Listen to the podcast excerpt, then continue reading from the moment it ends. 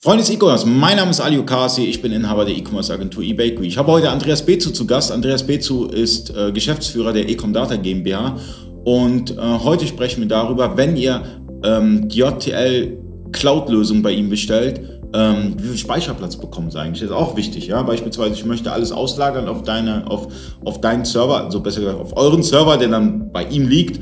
Ähm, wie viel Speicherplatz habe ich, damit ich beispielsweise Bilder und sonstiges hinterlege und dass die Mitarbeiter dann halt auch eine Ablage haben? Ja, äh, das ist unterschiedlich davon, welches Paket ich natürlich wähle. Ne? Also bei uns gibt es äh, drei Pakete äh, zur Auswahl. Das ist eben Start, Premium und Scalable. Beim Start sind äh, 50 GB äh, an SSD-Speicher inklusive. Beim Premium sind es 100 GB und der Scalable fängt eben bei 200 GB an und ist hochskalierbar äh, bis zu 1,5 Terabyte, glaube ich. Wobei man zusätzlich beim Scalable auch äh, nicht nur SSD-Speicherplatz, sondern auch HDD-Speicherplatz hinzubuchen kann, der viel günstiger ist und wo auch viel mehr gebucht werden kann, 10 Terabyte oder so. Okay, würdest du noch raten, irgendwie HDD-Speicherplatz äh, zu nutzen? Ja, also wenn ich jetzt Daten habe, ja, die ich nicht permanent zugreife, ist äh, HDD-Speicherplatz natürlich super, weil es günstiger ist. Mhm. Ähm, wenn ich zum Beispiel Videos ablege, ähm, muss ich die Videos ja nicht permanent öffnen und bearbeiten, sondern ich schaue sie mir ab und zu mal an oder ich habe sie als als Ablage einfach äh, für später mal. Äh, und dafür ist HDD natürlich super. Okay, und äh, würdest du fürs Backup HDD eher, äh, also würdest du ähm, sagen, HDD wäre für Backups ähm, besser, weil günstiger eine Anschaffung sind? Besser ist relativ, also es ist günstiger besser, einfach. Ja, besser, weil günstiger. Ja, es ist günstiger und man hat das Gleiche. Also es ist nicht notwendig, äh, Backups auf SSDs zu machen. Okay, ähm, wenn man jetzt beispielsweise nicht bei dir hostet, sondern dass man, ähm, man macht die Backups jetzt intern, ja, ähm, über, über so eine HDD-Festplatte äh, und, und gehen, gehen wir mal, gehen wir vom, vom Worst Case aus, beide Festplatten fallen aus.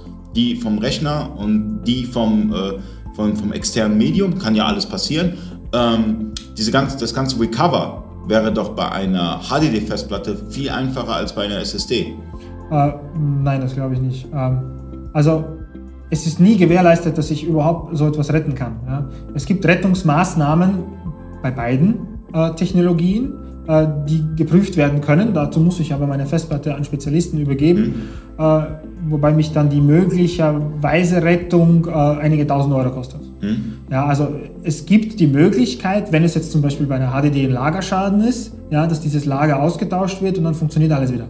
Äh, wenn der Kopf aber jetzt defekt war und Daten überschrieben hat durch seinen Defekt, hilft einem das auch nichts. Ne?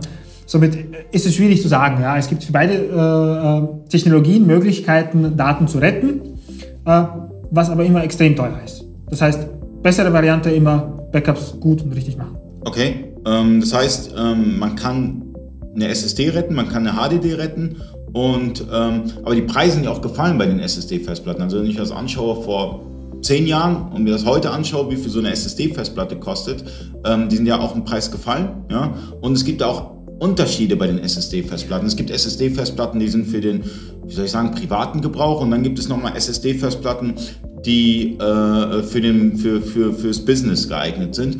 Genauso auch bei den HDD-Festplatten. Ja, da gibt es ähm, privat Nutzer HDD-Festplatten und nochmal äh, extra Server-Festplatten. Wo sind da die Unterschiede? Ja, du sprichst ja das an. Die Consumer Grade zum Beispiel, das ist ja ähm, alles, was der Endnutzer einfach bekommt. Ähm, das sind Festplatten, die einfach nicht so ausgelegt sind auf diese Laufzeiten. Ja? Also die sind nicht ausgelegt darauf, dass sie lange halten, äh, dass äh, die Lager gut sind. Äh, es geht einfach nur hauptsächlich darum, um, um uh, die Durability dieses uh, Systems. Ja. Bei SSDs ist es zum Beispiel so, dass die nicht so viele Schreibvorgänge schaffen. Ja. Uh, also eine günstige Consumer Grade SSD schafft vielleicht teilweise nur 150 mhm. Terabyte an, an, an Speichervorgängen.